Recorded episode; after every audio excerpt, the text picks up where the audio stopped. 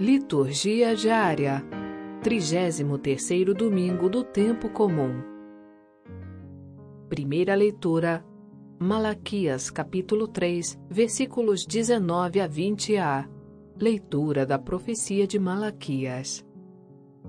Eis que virá o dia abrasador como fornalha, em que todos os soberbos e ímpios serão como palha e esse dia vindouro haverá de queimá-los, diz o Senhor dos Exércitos, tal que não lhes deixará raiz nem ramo. Para vós, que temeis o meu nome, nascerá o sol da justiça, trazendo a salvação em suas asas. Palavra do Senhor. Graças a Deus. Salmo Responsorial 97 o Senhor virá julgar a terra inteira, com justiça julgará. Cantai salmos ao Senhor ao som da harpa e da cítara suave. Aclamai com os clarins e as trombetas ao Senhor o nosso Rei. Aplauda o mar com todo ser que nele vive, o mundo inteiro e toda a gente. As montanhas e os rios batem palmas e exultem de alegria Exultem na presença do Senhor, pois ele vem, vem julgar a terra inteira. Julgará o universo com justiça e as nações com equidade. O Senhor virá julgar a terra inteira, com justiça julgará. Segunda leitura. Segunda de Tessalonicenses, capítulo 3, versículos 7 a 12. Leitura da segunda carta de São Paulo aos Tessalonicenses. Irmãos, bem sabeis como deveis seguir o nosso exemplo, pois não temos vivido entre vós na ociosidade. De ninguém recebemos de graça o pão que comemos. Pelo contrário, trabalhamos com esforço e cansaço, de dia e de noite, para não sermos pesados a ninguém, não que não tivéssemos o direito de fazê-lo mas queríamos apresentar-nos como exemplo a ser imitado. Com efeito, quando estávamos entre vós, demos esta regra: quem não quer trabalhar, também não deve comer. Ora, ouvimos dizer que entre vós há alguns que vivem à toa, muito ocupados em não fazer nada. Em nome do Senhor Jesus Cristo, ordenamos e exortamos a estas pessoas que, trabalhando, comam na tranquilidade o seu próprio pão Palavra do Senhor. Graças a Deus.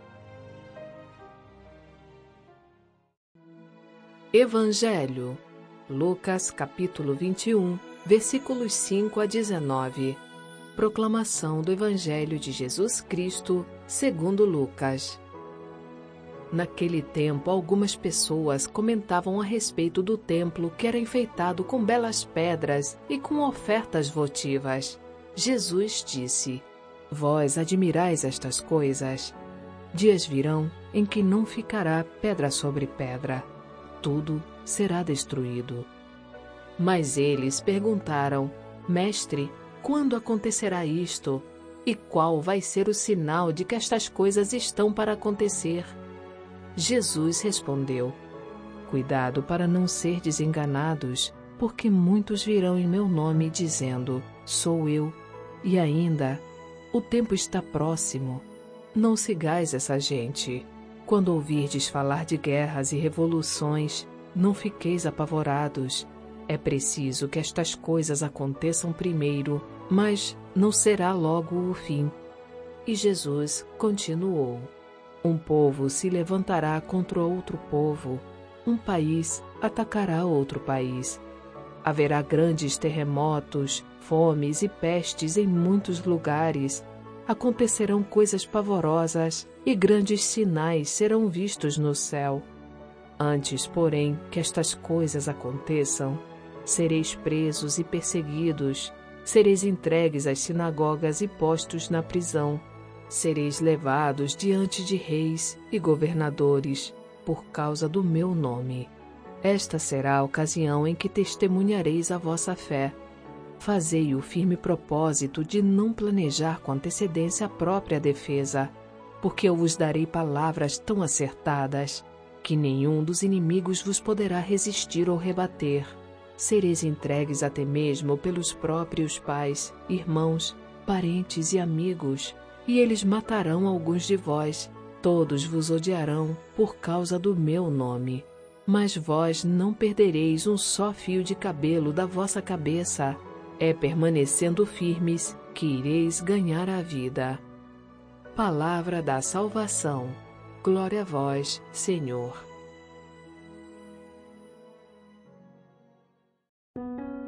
Leitura orante com o Padre Paulo Roberto Gomes. Queridos irmãos, queridas irmãs, neste mês de novembro, nós estamos escutando o Evangelho que nos coloca em contato com o sentido, a finalidade da nossa vida.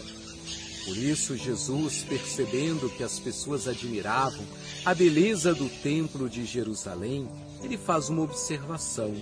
Haverá um momento que não ficará pedra sobre pedra.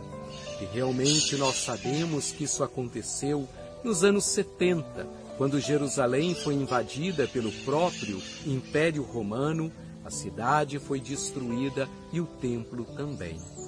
Jesus fala de revoluções, de guerras, de fome, de terremotos, para que nós percebamos que esses são sinais. É verdade que todo o tempo sempre houve terremotos, sempre houve fome, sempre houve revoluções. O que Jesus está querendo dizer é que nós não estamos chegando no fim do mundo, mas a cada momento nós precisamos estar preparados, porque nós não sabemos nem o dia, nem a hora em que nós vamos nos encontrar com o Senhor. Ele também fala das perseguições que os cristãos sofrerão e será ocasião de dar testemunho da fé que nós temos em Jesus Cristo vivo, em Jesus ressuscitado. Portanto, a palavra de Deus deste final de semana nos convida a esse sentido de sempre estarmos em vigilância, em preparação. Mas o que significa isso? significa que a cada dia nós procuramos viver da melhor forma possível, que a cada dia nós queiramos amar mais e melhor. A melhor preparação que nós fazemos é nos tornar solidários com os pobres e sofredores. É nós nos dedicarmos à compaixão e à misericórdia, nos colocando a serviço uns dos outros.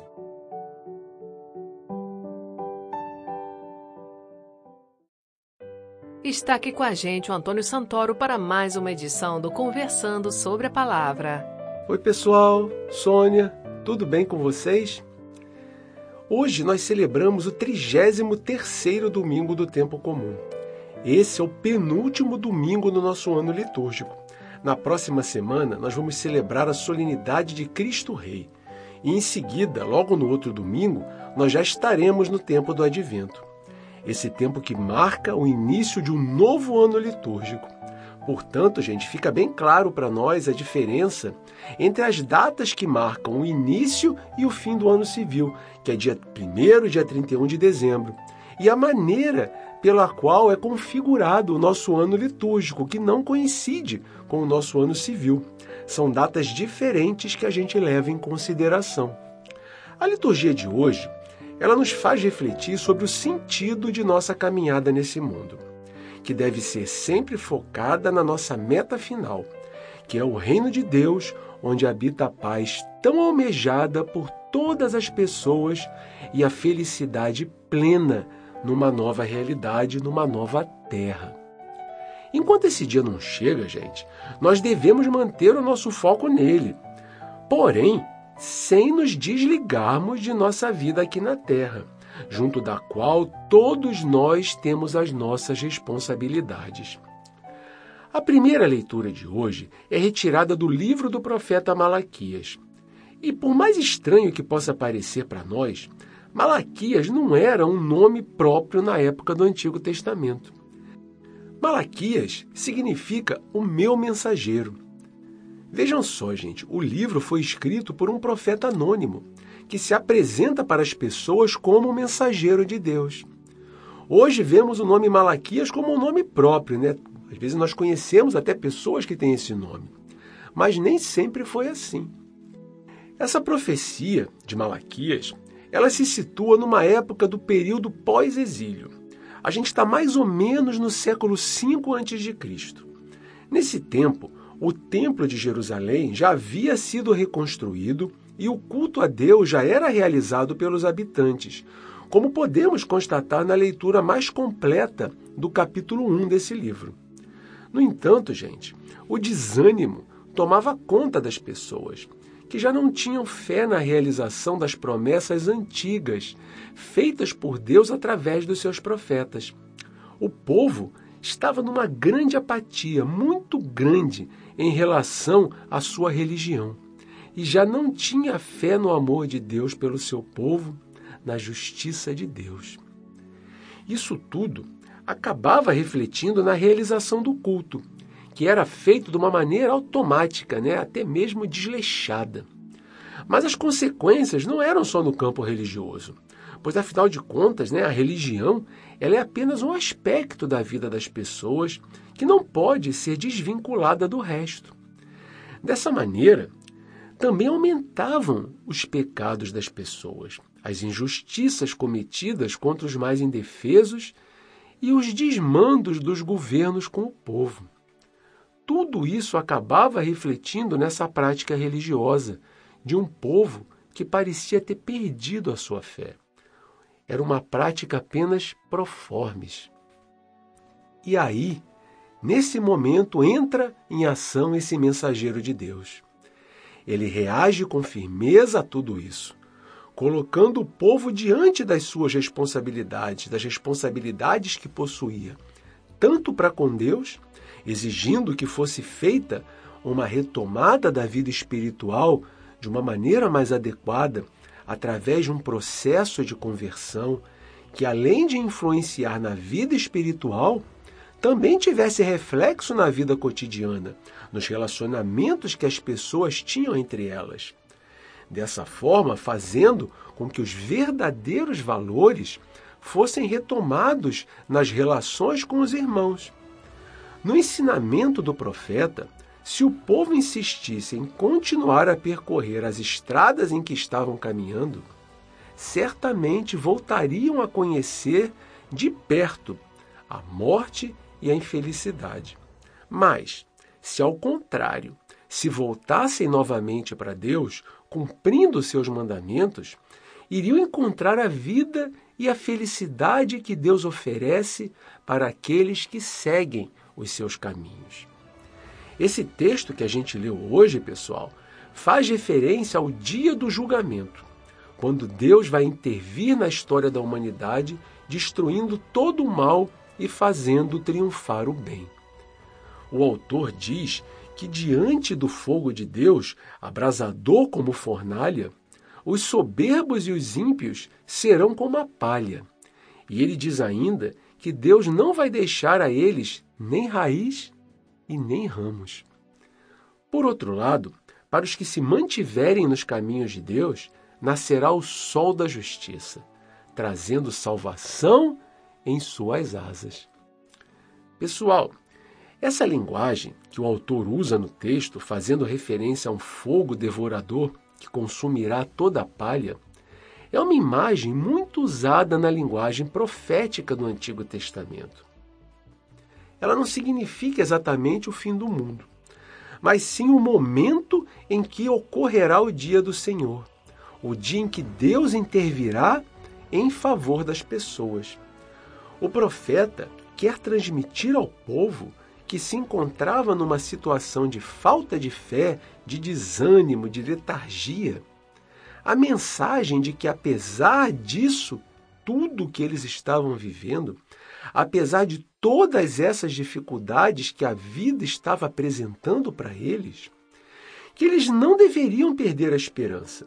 Eles deveriam permanecer firmes no cumprimento dos mandamentos de Deus porque Deus vai realizar uma intervenção em favor do seu povo. O profeta, gente, faz um apelo de esperança para as pessoas. Esperança num momento de grande desesperança. Para nós, que vivemos na época do Novo Testamento, esse dia da vinda do Senhor pode ser identificado na ação libertadora de Jesus em favor do povo. Deus veio até a humanidade na pessoa de Jesus e agiu em favor do seu povo. Não somente do povo daquela época, mas em favor de todos os povos de todos os tempos. Essa ação deve ser perpetuada, deve ser continuada, proclamada por todos aqueles que se identificam com sua proposta de libertação para as pessoas, com a proposta de Jesus, e se tornam os novos mensageiros, os novos Malaquias, os novos anunciadores de tempos melhores, de épocas melhores, no meio de um mundo que ainda está repleto de injustiças, de opressão e de desânimo. Pessoal, trazendo essa questão para os nossos dias, nós podemos ver quantas vezes nós mesmos somos tomados pelo desânimo, pela falta de esperança, pela descrença em dias melhores. Todas as vezes que olhamos para os jornais, para os noticiários, ou quando ouvimos as rádios, nós recebemos tantas notícias ruins, tantas notícias desanimadoras. São guerras no mundo, são violências nos centros urbanos, violência nas famílias. Nós vemos a ação do poder econômico agindo com força, destruindo a natureza, a natureza tão bela que Deus criou para todas as pessoas. Nós vemos as pessoas ao nosso redor cada vez mais tristes, mais desanimadas, fechadas nos seus cantos, nos seus mundos particulares. Nós notamos as pessoas cada vez mais preocupadas com coisas supérfluas, com coisas fúteis e cada vez mais distantes das grandes questões da vida, dos grandes dilemas da alma. Parece que a crise dos valores, ou mesmo da falta de valores, que tomou conta da sociedade moderna, aumenta cada vez mais numa estrada, gente, que parece que não tem fim. Nós temos que ter bem claro que a intervenção libertadora de Deus não deve ser um evento marcado para o último dia da humanidade sobre a Terra. Ela deve ser aguardada todos os dias. E nós, como cristãos, como católicos, devemos praticar nossa vigilância de forma ativa, de maneira conforme aprendemos nos evangelhos. Feliz aquele que o Senhor encontrar vigilante. E como é que a gente se mantém vigilante? A gente se mantém vigilante agindo como pessoas que são os novos mensageiros de Deus, os anunciadores, não somente com palavras, mas principalmente com ações. Os anunciadores do reino de Deus são aqueles que têm esperança, e acreditam firmemente no projeto que foi apresentado por Jesus. Pessoal, a palavra de Deus, ela não tem a intenção de nos amedrontar. O fim do mundo, o dia final, o dia do Senhor, são expressões que devem fortalecer a nossa esperança no cumprimento das promessas de Jesus, das promessas de Deus. E nós, como vigilantes ativos que devemos ser, devemos fazer a nossa parte para que a intervenção de Deus nesse mundo, transformando a nossa realidade, tornando o nosso mundo um lugar mais amoroso, mais justo, mais liberto da opressão, repleto de esperança, que isso também possa acontecer continuamente através do nosso comprometimento com os mandamentos de Deus e com a proposta salvadora de Jesus nós também podemos, gente, ser instrumentos de transformação do nosso mundo. Deus pode e quer agir através de nós. A segunda leitura de hoje ela é retirada da segunda carta de São Paulo aos Tessalonicenses. Essa carta é escrita por Paulo para uma comunidade entusiasmada com a sua pregação uma comunidade que deu frutos, que aderiu com sinceridade ao Evangelho, a mensagem que tinha sido pregada por Paulo, mesmo diante de situações de dificuldade e de perseguições. No entanto, gente, Paulo não ficou o tempo que desejava junto deles. e sua partida, que se deu de forma antecipada, acabou deixando em aberto algumas questões de fé que não puderam ser devidamente esclarecidas, que não puderam ser devidamente amadurecidas por Paulo. Dentre essas questões, uma que causava grande ansiedade, grande inquietação para os tessalonicenses, era a questão da segunda vinda de Jesus. Nessa carta, podemos perceber que algumas pessoas viviam tão deslumbradas na expectativa dessa segunda vinda de Jesus que acabavam por negligenciar as suas responsabilidades junto da comunidade. Muitas vezes deixando de lado suas atribuições mais corriqueiras do dia a dia, como seu próprio trabalho, por exemplo.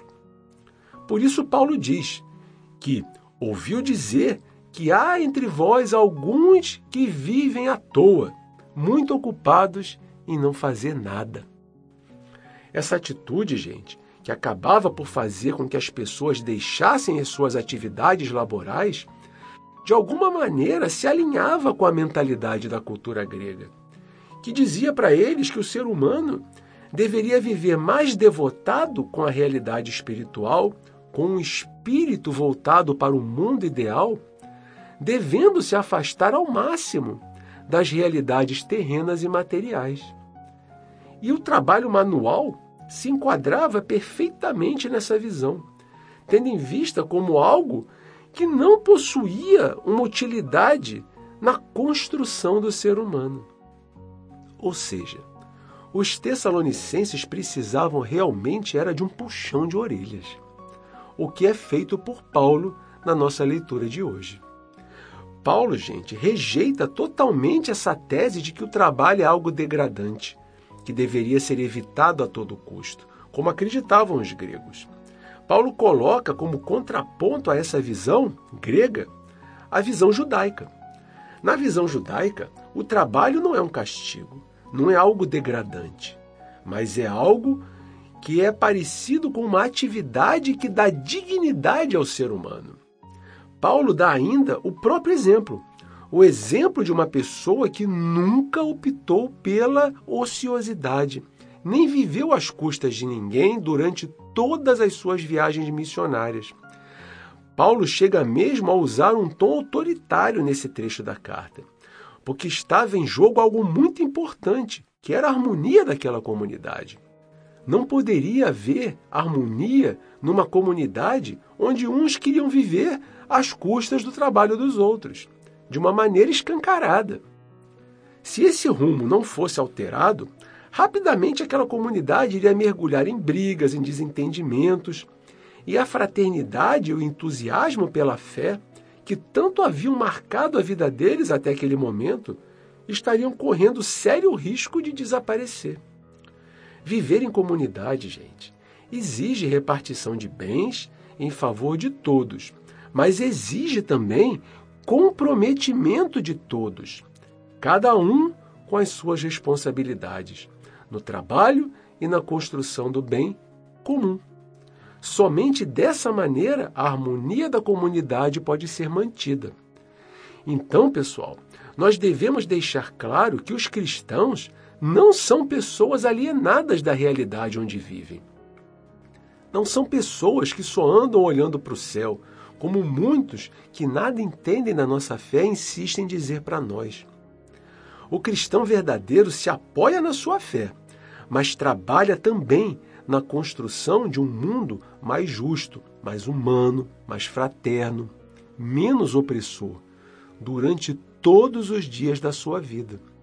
O reino dos céus é uma realidade futura, mas que começa a ser construído na atitude cotidiana de todos que estão comprometidos com ele. É com essa atitude vigilante que devemos esperar a segunda vinda de Jesus, conforme nos ensina Paulo na leitura de hoje. No evangelho de hoje, gente, Lucas nos situa em Jerusalém poucos dias antes dos acontecimentos da paixão de Jesus.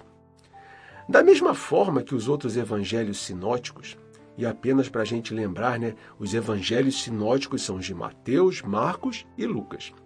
Da mesma forma que nos outros evangelhos sinóticos, pessoal, Lucas usa uma linguagem apocalíptica, onde mistura referências à queda de Jerusalém e ao final dos tempos. Nessa narrativa de Lucas, Jesus está no templo, junto com os seus discípulos, quando faz essa narrativa. Nos outros dois evangelhos, essa narrativa é feita no Monte das Oliveiras. Esse discurso de Lucas traz para nós três momentos da história da salvação: a destruição do Templo de Jerusalém, o tempo de missão da Igreja de Deus e a segunda vinda de Jesus, que irá encerrar o tempo de missão da Igreja e dará início ao reino dos céus. Na visão profética do Antigo Testamento, Jerusalém é o local onde ocorrerá, onde vai ter início a salvação de Deus. É também o lugar onde se reunirão todos os povos que estão empenhados em conseguir essa salvação. Só que, pessoal, Jerusalém recusou essa oferta de salvação. E dessa maneira, a destruição do templo tem o significado de que Jerusalém deixou de ser o lugar exclusivo onde a salvação de Deus vai se manifestar. A boa nova anunciada por Jesus não se limitará a Jerusalém, mas irá percorrer outros caminhos. Vai ser anunciada em outros lugares e vai encontrar outros povos. É tudo uma linguagem, gente, repleta de simbolismos, mas todos eles são muito bem amarrados. Logo após esses acontecimentos que narram a destruição do templo, vai começar o tempo missionário da Igreja de Jesus.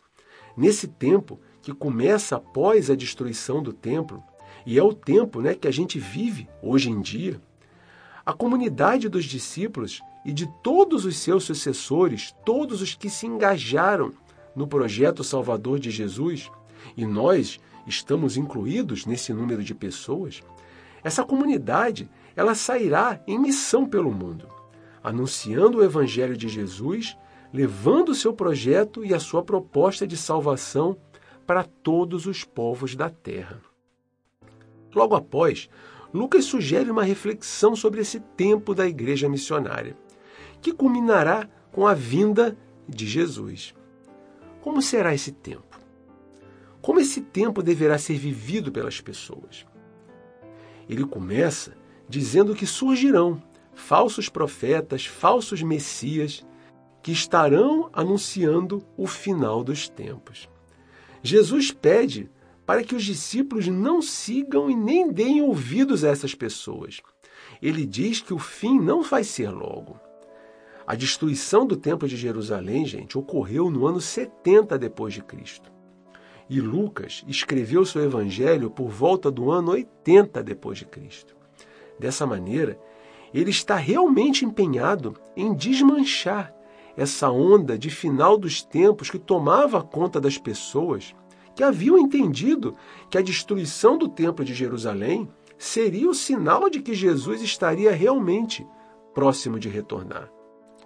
Lucas quer nos ensinar que não devemos ter uma vida focada no final dos tempos, preocupada com uma realidade que não nos cabe conhecer.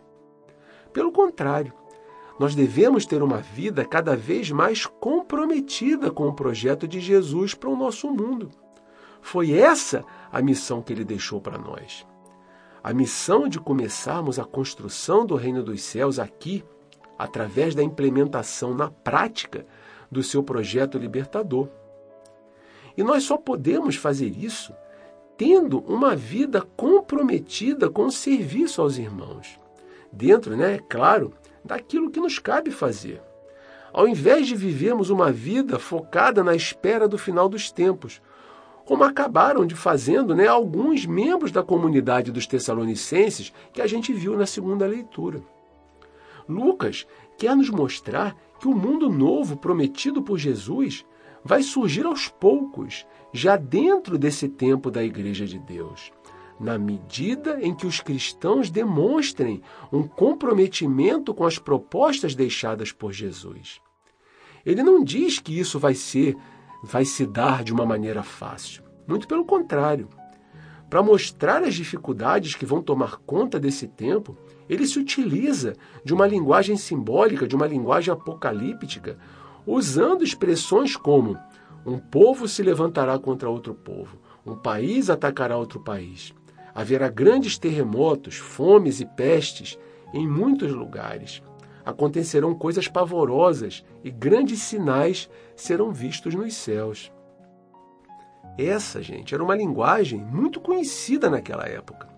Era uma linguagem utilizada por muitos pregadores populares para expressarem como se daria a transformação do mundo velho, tomado pelo pecado, pelo egoísmo e pela opressão, em um mundo novo. A gente tem que ter bem claro, pessoal, que o reino de Deus já deverá ir se manifestando durante o tempo da igreja. Lembremos sempre que os discípulos de Jesus não devem ficar olhando para o céu de braços cruzados, esperando a volta de Jesus, conforme a gente vê narrado lá no livro dos Atos dos Apóstolos, que também foi escrito por Lucas. Mas devem se empenhar o tempo todo na missão de levar o anúncio do reino de Deus a todos os povos e de executar as suas propostas no meio dos irmãos para que possamos construir desde já um mundo melhor. Não tenhamos dúvidas, pessoal, que a implementação definitiva do reino de Deus só virá mesmo com a segunda vinda de Jesus.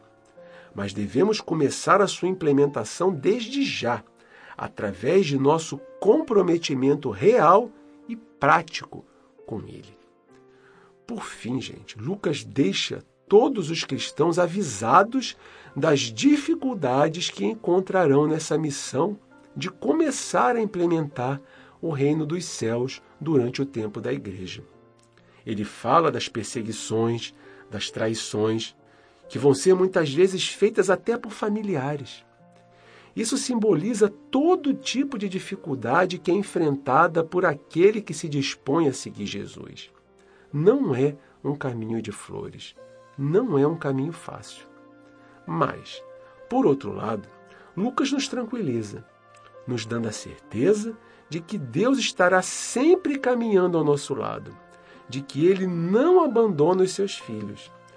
Particularmente, gente, eu gosto muito quando ele diz que não devemos preparar o nosso discurso, a nossa defesa, nos momentos em que o mundo se contrapor às nossas ações, mas será o próprio Espírito Santo de Deus que nos inspirará, que falará por nós. Eu confesso a vocês, gente, que sempre eu tento colocar em prática esses ensinamentos nos momentos de dificuldades, nos momentos de questionamento, nos momentos em que entrego a minha defesa nas mãos de Deus. E também nos momentos em que eu quero preparar as minhas argumentações nos momentos em que eu sinto dificuldade de me expressar por mim mesmo. E eu digo a vocês que isso sirva como um testemunho que eu nunca fui decepcionado. Eu tenho a confiança de que o Espírito Santo de Deus sempre pensou e falou por mim em todos esses momentos. Pessoal, que a gente possa seguir em frente, sem temer, apesar de todas as dificuldades, sempre acreditando que a presença de Deus, através do seu Espírito Santo, vai estar ao nosso lado, nos conduzindo e nos inspirando em nossas atitudes, nos nossos discursos, diante do nosso propósito de seguir o Evangelho que nós assumimos junto com Jesus. É isso, gente. Que vocês tenham uma semana abençoada maravilhosa. Fiquem com Deus e até o próximo domingo. Obrigada, Antônio. Obrigado, ouvintes. Tenham uma boa semana e que Deus abençoe a todos.